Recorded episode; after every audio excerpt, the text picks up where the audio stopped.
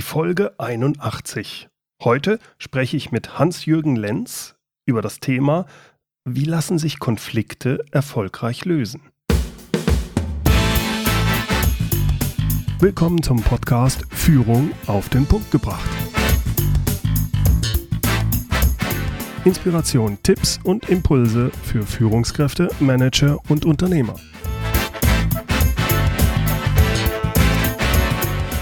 Guten Tag und herzlich willkommen.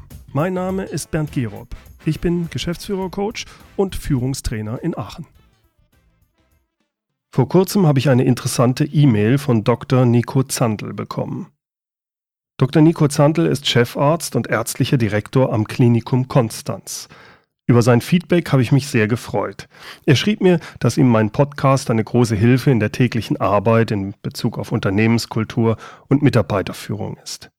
Besonders gefreut habe ich mich aber über seine Anregung, Hans-Jürgen Lenz und Werner Moser zum Thema Konfliktlösung zu interviewen. Beide sind Organisationsberater, Mediator und Inhaber der Balance Unternehmensberatung in Freiburg. Dr. Zandl hat mir auch genau beschrieben, warum ich mich mit beiden mal unterhalten sollte.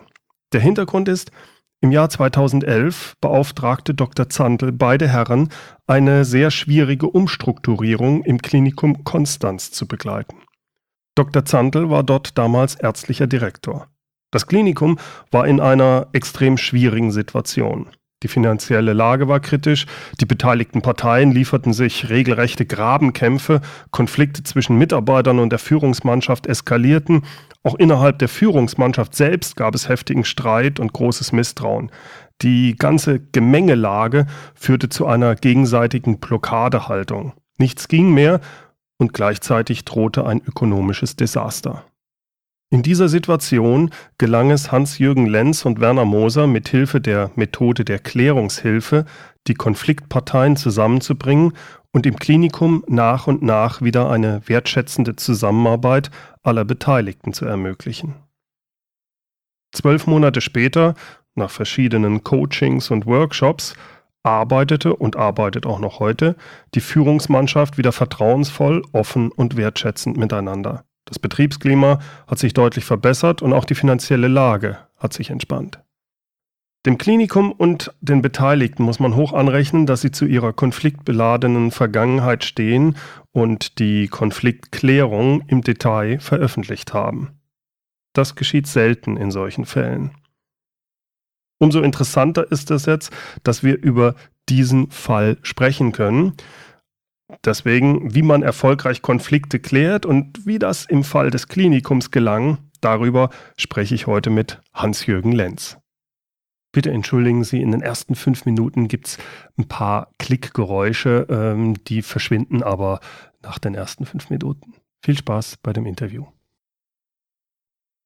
Ja, Herr Lenz, Sie sind darauf spezialisiert, tief sitzende Konflikte in Unternehmen und Organisationen zu klären.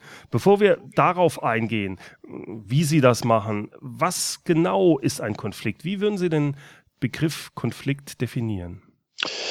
Also ein äh, Konflikt äh, entsteht, wenn äh, gegensätzliche, sich widerstreitende Interessen oder Motive oder Gefühle oder auch Ansichten aufeinanderprallen.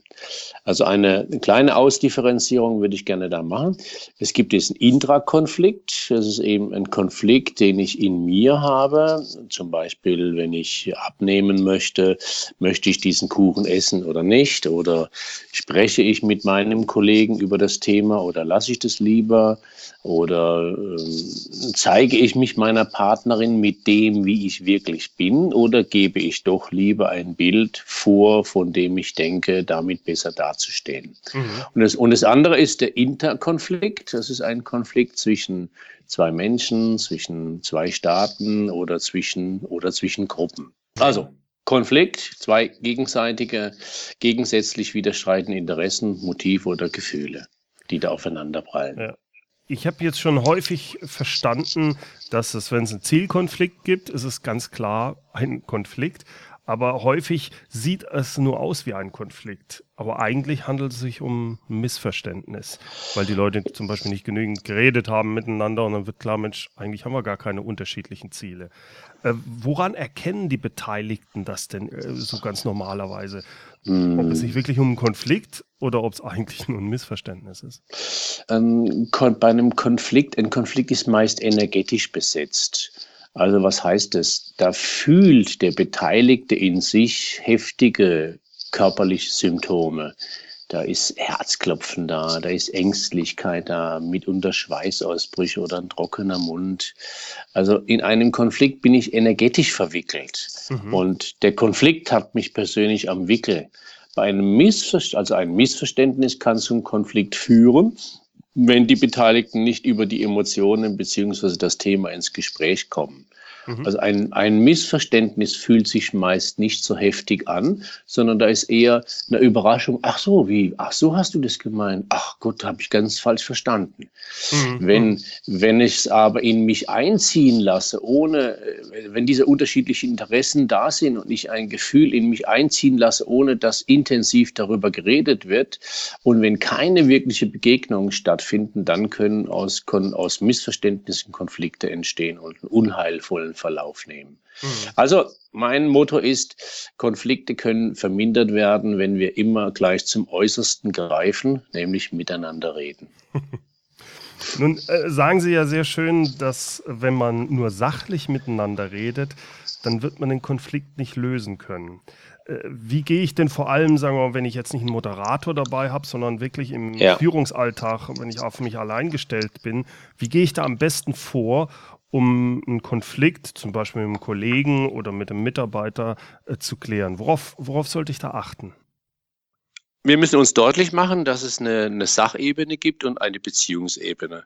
Und in der Beziehung, wenn ich mit jemandem etwas klären möchte, ähm, muss ich mir deutlich machen, dass der Kontakt zu dieser Person circa 80 Prozent ausmacht. Mhm. Also, wenn jemand sagt, äh, lass uns doch mal ganz sachlich bleiben, so finde ich diese äh, Aufforderung, sachlich zu bleiben, recht fragwürdig, weil es letztlich nicht die Sache allein ist, ist, die trägt, sondern die Beziehungsbrücke, die ich zu Menschen brauche und die, die gebaut werden muss, das tragende Fundament sind. Mhm.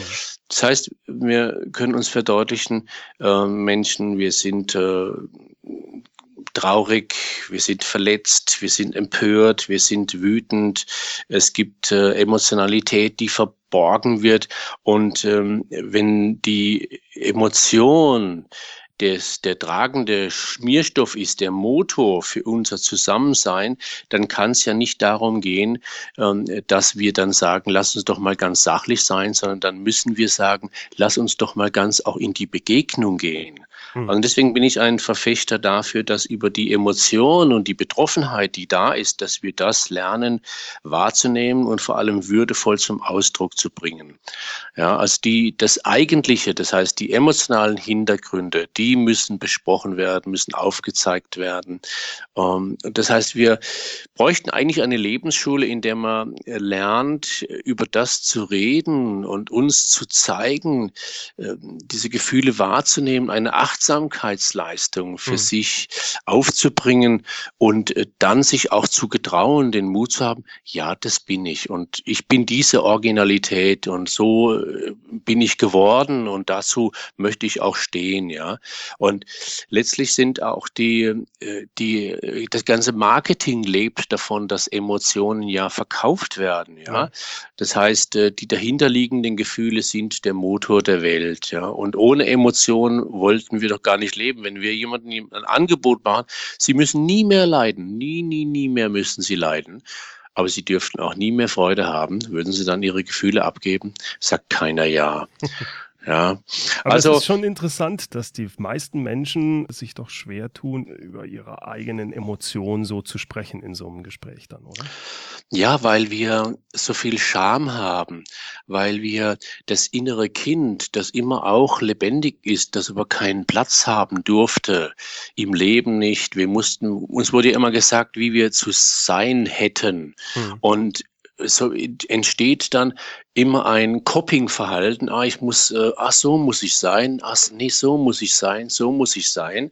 Ich gehöre nur dann dazu, wenn ich mich so, so oder so oder so nicht verhalte. Mhm. Und dann kommt eine Unsicherheit dazu, es kommt eine Scham hinein über das, ja, bin ich denn richtig so, wie ich bin? Und dieses Wiederlernen, sich selbst zu mögen, zu sich zu stehen, zu seiner eigenen Originalität. Mhm. Ja, äh, wenn, wenn der Pfarrer zur letzten Ölung kommt und äh, fragt, und bist du du geworden? Äh, wie, was, du, du, nee, gar nicht. Äh, ich bin eine Kopie von anderen geworden. Ach so, eine Kopie von anderen. Dann wird's knapp, ja, wenn man ja. dann entdeckt plötzlich für mich, hoppla, ich möchte ja meine Originalität entdecken ja, und leben das ist, äh, führt mich äh, genau in diese Frage dann rein, wann brauche ich externe Hilfe? Also gerade in so einem Konfliktfall, wann ist diese Situation da, dass ich sage, ich entweder ich schaffe es nicht, über meine Emotionen zu sprechen, oder vielleicht ist der Konflikt schon so weit, geraten, dass es einfach nicht mehr geht. Wann, was ist aus Ihrer Sicht da nötig? Äh, wann braucht man externe Hilfe? Also wenn die Verstrickung zwischen den beteiligten Parteien der Gestalt ist, dass sich fast schon so etwas wie Hass entwickelt hat, mhm und eine Klickenbildung und das Bedürfnis, die Infrastruktur des anderen zu vernichten, Mhm. dann äh, schaffen die das nicht mehr alleine daraus. Das ist nicht mehr möglich, ja. Ja, also meine Erfahrung ist, wenn man Menschen dann anspricht, dann äh, muss man mit denen klären, was ist deine innere Haltung, ja? Was ist deine innere Haltung? Möchtest du eigentlich dein Leben im Nahen Osten und im Krieg verbringen? Oder möchtest du, gibt es da noch etwas, was ruft, ja, also eine Art Weckruf, ja. ähm, um nochmal zu einem neuen Licht, zu einem neuen Glanz, zu einer neuen Lebenskraft, zu einer neuen Leidenschaft zu kommen, ja? Aber wenn ich das richtig verstehe, müssen ja beide Seiten diese, diesen Wunsch verspüren. Welche, welche Sachen sind denn noch nötig? Welche Voraussetzungen müssen denn noch erfüllt sein, damit so ein externer, also ein Mediator ja, äh, helfen ja. kann, so einen Konflikt zu lösen? Also letztlich muss es natürlich eine Entscheider, die Entscheider müssen den Konflikt lösen wollen. Ja? Mhm. Wenn äh, da ein Entscheider einen Konflikt nicht lösen will, dann wird es nicht gehen, dann wird es weiter eskalieren. Und ich sage, ein Konflikt ist Chefsache. Mhm. Also, und dann geht es darum, mit der Methode der Klärungshilfe, Beispiel Klartext zu reden. Ja? Mhm. Äh, Klartext zu reden heißt ähm, Wahrheit vor Schönheit. Und Wahrheit vor Schönheit bedeutet, es kommt alles alles auf den Tisch und da entgeht auch keiner. Das mhm. heißt, wer sich weigert, wird dennoch, äh, wird dennoch genötigt, an der Mediationssitzung teilzunehmen. Denn das ist einfach eine Pflichtveranstaltung. Das ist so, schauen Sie, wenn, wenn ein Unternehmen eine Software einführen möchte, mhm. SAP, dann kann auch der Beteiligte nicht sagen, sorry, ich bleib bei meinen Excel-Tabellen. Ja. ja. Äh, dann muss ich sagen, okay, dann bleib du bei deinen Excel-Tabellen, aber dann hast du hier keine Zukunft mehr. Ja, wir führen hier SAP ein. Mhm. Und wenn ein Unternehmen sagt, wir führen hier eine Unternehmenskultur ein, von eine Kooperationskultur, eine Kultur des Miteinander und äh, wir kehren ab äh, von dem Gegeneinander, dann kann äh, einer nicht sagen, nee, da mache ich nicht mit. Ja, dann hat er ein großes Problem. Sie, Sie machen das ja sehr häufig. Wie gehen Sie da vor, wenn jetzt die, die, äh, der Chef gesagt hat, jawohl, wir machen hier ein, ähm, so einen Workshop und jetzt sitzen da zwei, drei Leute drin, die sagen, gut, ich muss hier dabei sein, das weiß ich, wir, ähnlich wie, wir müssen ja SAP einsetzen, aber sie sitzen quasi mit verschränkten Armen da und sagen, so, jetzt bin ich mal gespannt, mal sehen, was du machst. Wie, ja. wie, wie öffnen Sie diese Leute? Also grundsätzlich, indem äh, ich äh, vermittle, dass wir alle auf der Welt sind und ein Recht haben auf Glück im Leben. Mhm. Dass es darum geht, Frieden, Freude, Lebensfreude, Leidenschaft zu mehren, als Lustleister in der Welt zu sein, einen Ertrag zu erbringen für mich und den anderen und äh, an einer Entwicklung, an einer großen Entwicklung dieser Welt und an einer Entwicklung des eigenen Menschseins teilhaben zu können. Also das braucht eine Entscheidung und das frage ich dann auch jeden, es braucht eine Entscheidung, möchten Sie Opfer sein oder Gestalter? Und als Gestalter gestalte ich das Leben und als Opfer wird, werde ich gestaltet. Und selbst wenn da immer noch jemand mit verschränkten Armen da sitzt, so nehme, ist es ganz wichtig, nehme ich das als Mediator nicht persönlich, mhm. sondern sehe, das ist eine gewachsene Geschichte. Und wenn ich das jetzt persönlich nehmen würde, oh, der mag mich nicht, der hat was gegen mich und der hat auch was gegen mich, aber der meint, der meint da nicht mich persönlich, ja. Ja, ja. Ähm, dann ist das so, ähm, dass es gelingt, ganz, ganz allmählich das Eis zu schmelzen. Also da ich auch allparteilich dann bin, Allparteilichkeit heißt, ich verstehe Sie, der jetzt hier mit verschränkten Armen da sitzt, und mhm. ich verstehe den Chef, der hier oder den anderen Beteiligten, der mhm. hier diesen Konflikt lösen möchte. So, und da wir die Methode des Doppelns haben, das Doppeln äh, bedeutet, nur für Sie das mal bildlich darzustellen, wenn da zwei Personen sitzen, dann sage ich zum Beispiel, äh, darf ich mal neben Sie treten und für Sie etwas sagen und Sie sagen mir dann, ob es für Sie stimmt. So, und dann trete ich neben den einen Beteiligten, der offen da sitzt und, mhm. sagt, dann, und sagt dann an seiner Stelle etwas, äh, zum Beispiel, da waren Sie äh, ganz unaufrichtig, Herr Müller. Ja, da haben Sie richtig gelogen neulich. Mhm. Stimmt das? Ja, das stimmt. So, und dann frage ich denjenigen, der da mit verschränkten Armen da sitzt, äh, wie ist das für Sie? Mhm, okay. Und dann kommt da im ersten Step dann, äh, darüber hinaus erlebe ich das selten, also extrem selten, dass jemand tatsächlich dann sich überhaupt nicht äußert. Mhm. So, und dann, wenn es dann tatsächlich so ist, er ist weiterhin verschränkt, dann tut sich da etwas. Sie sehen es in den Augen, Sie können es an den Zuckungen des Körpers äh, wahrnehmen, da kommt was an. Mhm. So, und dann trete ich neben denjenigen, auch jetzt würde ich doch gerne mal etwas für Sie sagen. Und dann sage ich etwas für ihn und äußere etwas, was ich an ihm vermute. Da ist meine Intuition gefragt. Ja, so, ne, ich bin hier überhaupt nicht bereit. Ich bin so gekränkt und verletzt über das, was hier alles gelaufen ist. Ich werde mhm. hier in Zukunft gar nichts sagen. Stimmt das? Und dann sagt er zufällig äh, ja oder nö oder nein. Mhm. So, und so kommt, auch wenn er nichts sagt, wird er trotzdem mit einbezogen in das Feld. Okay. Und allmählich entsteht äh, tatsächlich das Schmelzen eines Eises, aber es ist, ich kann es Ihnen versichern, extrem selten, dass da jemand es schafft, wirklich den Mund zu halten. Mhm, ja, das, das ja, das juckt ihn unter den Fingern, sich da zu zeigen.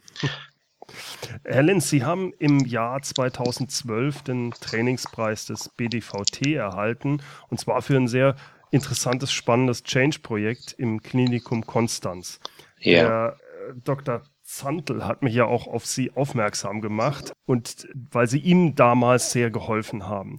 Die Situation, die sie dort vorfanden, so wie ich es verstanden habe, war ein sehr hoch eskalierter Konflikt innerhalb einer Klinikführung. Vielleicht können Sie da ein bisschen was zu sagen. Um was ging es da genau und wie haben Sie es hingekriegt, den Konflikt dort zu klären? Okay, also zunächst muss ich sagen, da eh alles in der Presse stand, ja. kann ich auch offen darüber reden, sonst würde das nicht gehen. Das verstehe ich. Ja, aber es kann jeder nachlesen im Südkurier. Von daher können wir auch hier in der Tat offen darüber reden. Das war schon außerordentlich, das war schon äh, unglaublich spannend. Ja, welche Situation? Wenn ich es richtig verstehe, auch nicht äh, normal, dass sowas veröffentlicht wird. Ne? Das war also auch von den äh, Be Be Beteiligten eine tolle Sache, dass sie das gemacht haben. Einmal das, dass es von, dass es auch offen gemacht wurde, aber auch im Vorfeld, als da noch diese kriegerischen äh, Situationen waren, da stand dann eh alles in der Presse, von daher können wir da auch äh, offen drüber reden. Mhm. Ja, welche Situation haben wir vorgefunden? Zum einen hatten wir einen äh, fristlos entlassenen ärztlichen Direktor und äh, einen äh, ebenfalls entlassenen Geschäftsführer dann ein völlig verstrittenes äh, Chefarztgremium, dann ein neuer Geschäftsführer, der sogleich demontiert wurde und übelste Beschimpfungen in der Presse über sich ergehen lassen musste. Der neue ärztliche Direktor, der stand ebenfalls sofort im Kreuzfeuer der Kritik und wurde der Lüge bezichtigt. Das Klinikum war zu diesem Zeitpunkt äh, extrem im Minus. Ich glaube 9,4 Millionen Minus. Das heißt, es drohte auch äh, in eine Insolvenz. Mhm. Dann hatten sie einen komplett zurückgetretenen Personalrat, der sich dann wieder geschlossen wählen ließ. Also da kämpfte jeder gegen jeden. Mhm. Mitarbeiter haben nicht mehr zusammengearbeitet, sondern mhm. nur noch gegeneinander. Die Chefärzte untereinander bekämpften sich. Der Personalrat boykottierte alle Entscheidungen, selbst Gehaltserhöhungen. ja, die Ärzteschaft und das Pflegepersonal führten ebenfalls Kämpfe. Und das Besondere war, dass dieser Riss nicht nur durch das Klinikum ging, sondern auch durch den Stadtrat, die sich dort bekämpft hatten, und durch das Konstanzer Bürger, Bürgertum, das zeigte sich daran, dass offene Briefe der Ärzte äh, veröffentlicht wurden. Dann gab es Bürger, die sich zusammengetan hatten und auch einen offenen Brief äh, geschrieben hatten in der Zeitung. Also das äh, Unangenehme war, alle Internas wurde stets der Presse zugespielt. Hm. Und dazu gehörte eben Wahres und Unwahres. Es war ein bisschen wie Nahosten für die Beteiligten dort, ja. ja. Und, so Ja, ja. Und alle Versuche, die hatten sie schon unternommen, äh, diese Streitereien auszu, aufzulösen, waren allesamt ähm, gescheitert. Es ging nur noch darum, dem anderen immer eins auszuwischen. Mhm. Ja, wie sind wir äh, gestartet? Im äh, ersten Schritt haben wir natürlich das Commitment der Geschäftsführung und der ärztlichen Direktoren über unser Vorgehen eingeholt und äh, die äh, möglichen Schritte besprochen. Denn das braucht Also es braucht äh, Entscheider, es braucht solche, die was zu sagen haben, die sagen, Okay, und da gehen wir jetzt durch, weil da wird es in so einem Prozess viel Gegenwind geben und viele Intrigen geben und Spielchen geben.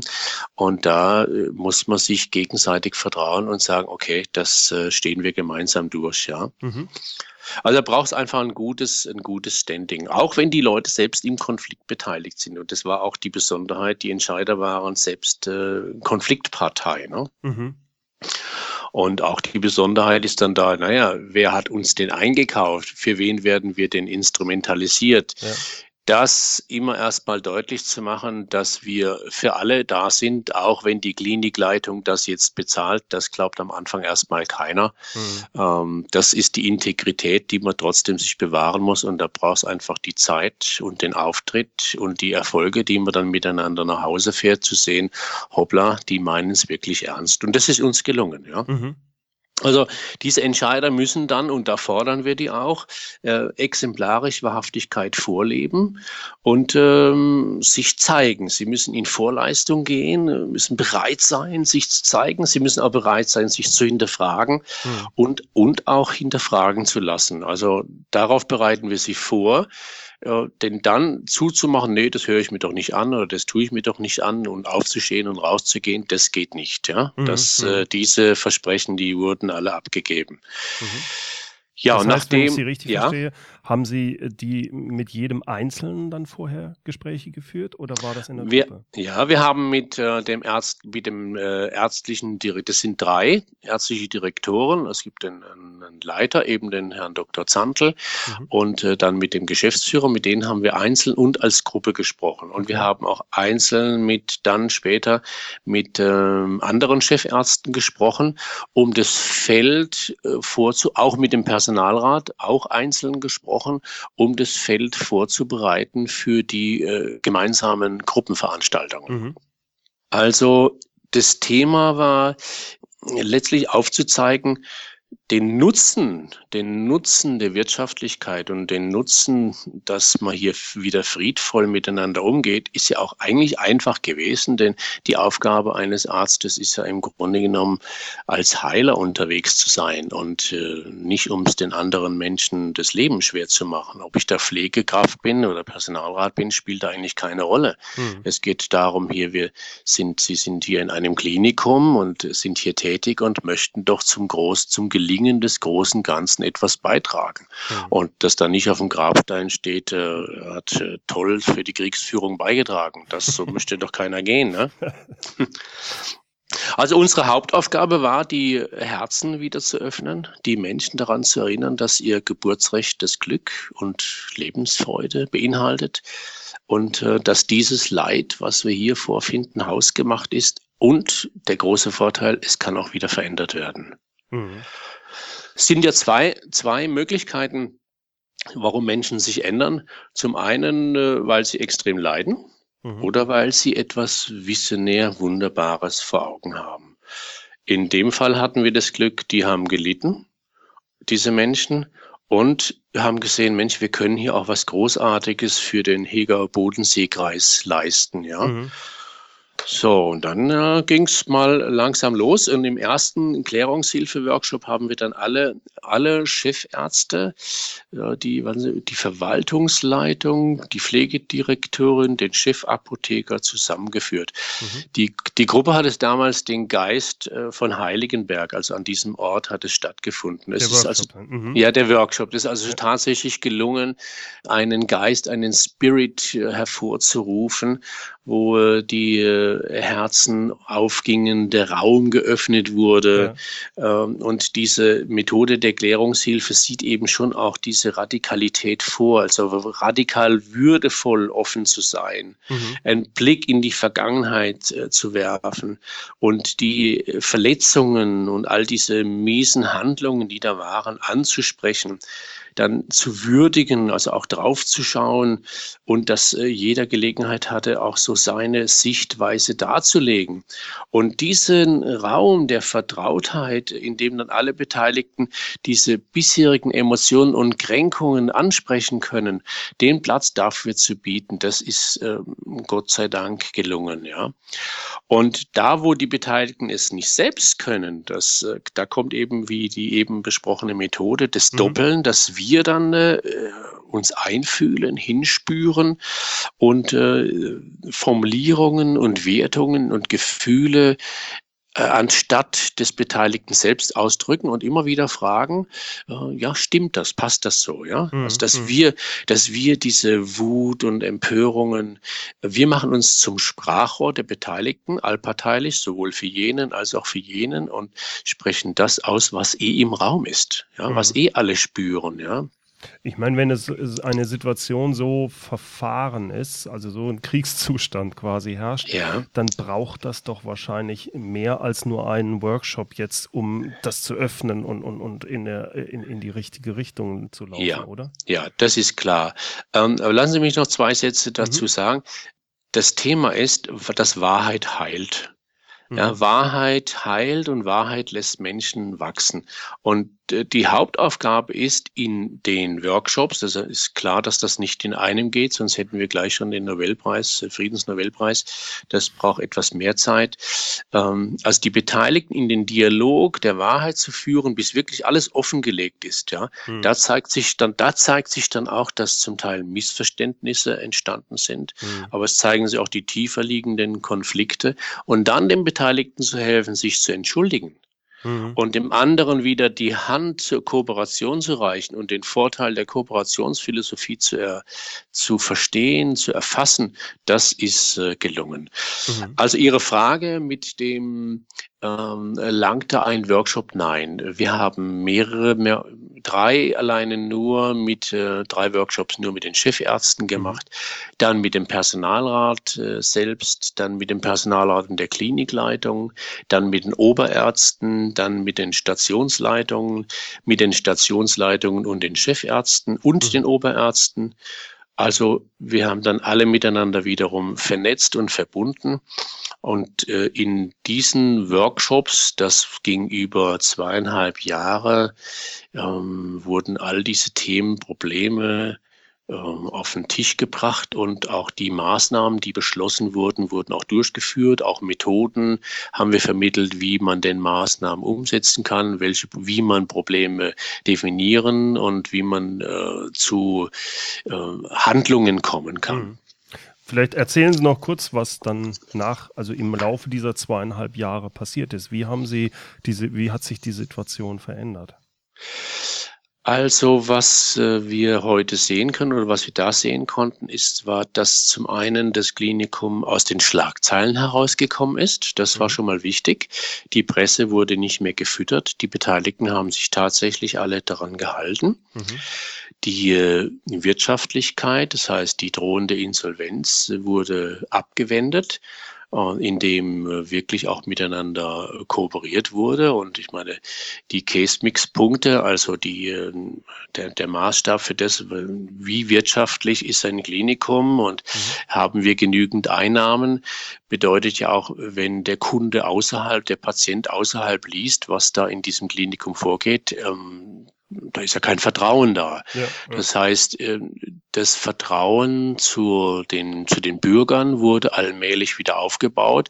Also allein schon dadurch, dass äh, wenigstens jetzt aufgehört wurde, ähm, dass da Informationen, negative Informationen nach außen gekommen sind. Ja, es ist auch, wie äh, die Beteiligten bestätigt haben, eine wirklich neue Kooperationskultur entstanden.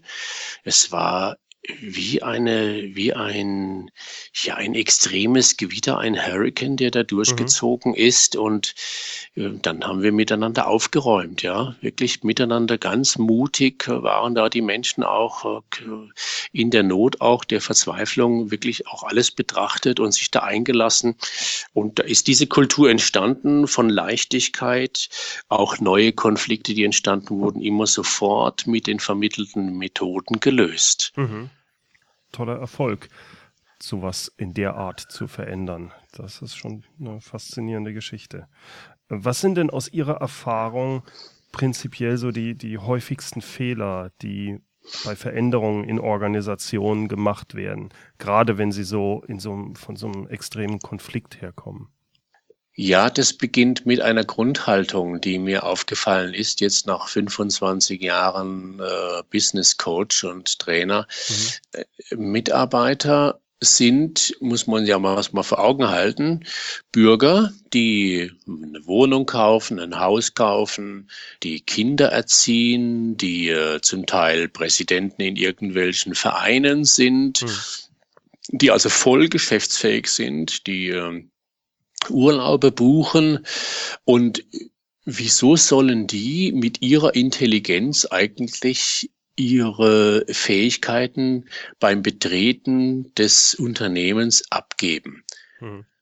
Das geschieht aber. Und es ja. wird, wurde, es geschieht und es wurde auch oft von ihnen verlangt, ja, dass sie einfach hier nur funktionieren, Erfüllungsgehilfen sind. Und ähm, Tja, agile Unternehmen, ja, also agile Unternehmen schenken ihren Mitarbeitern Selbstverantwortung. Hm. Sie schenken ihnen Vertrauen. Ja, und wenn Sie fragen, welche Fehler werden denn gemacht bei Veränderungen, ist, die Menschen werden einfach nicht mitgenommen. Die werden hm. gar nicht gefragt. Und dieses, sie nicht fragen, sie nicht ernst nehmen, sie nicht ins Bewusstsein nehmen, halte ich für einen fatalen Fehler und für eine Hybris. Und denn äh, das sind voll geschäftsfähige, in sich, ein, ein, ein in sich lebender, atmender Organismus.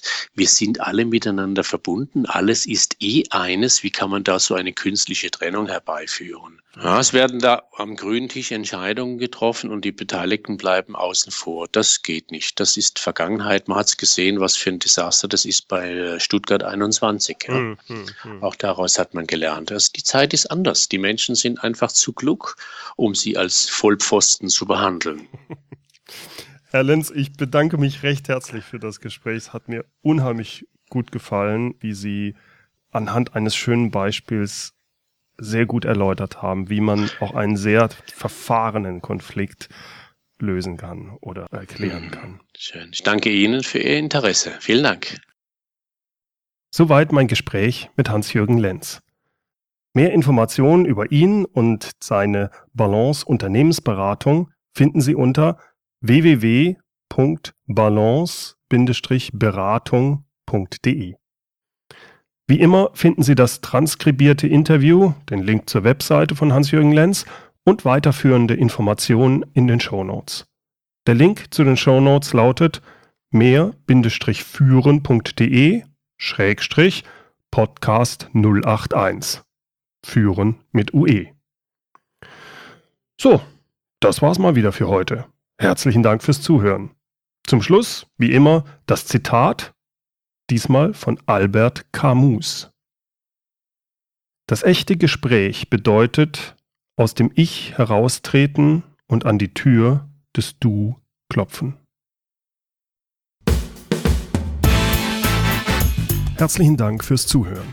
Mein Name ist Bernd Gerob und ich freue mich, wenn Sie demnächst wieder reinhören, wenn es heißt Führung auf den Punkt gebracht. Inspiration, Tipps und Impulse für Führungskräfte, Manager und Unternehmer.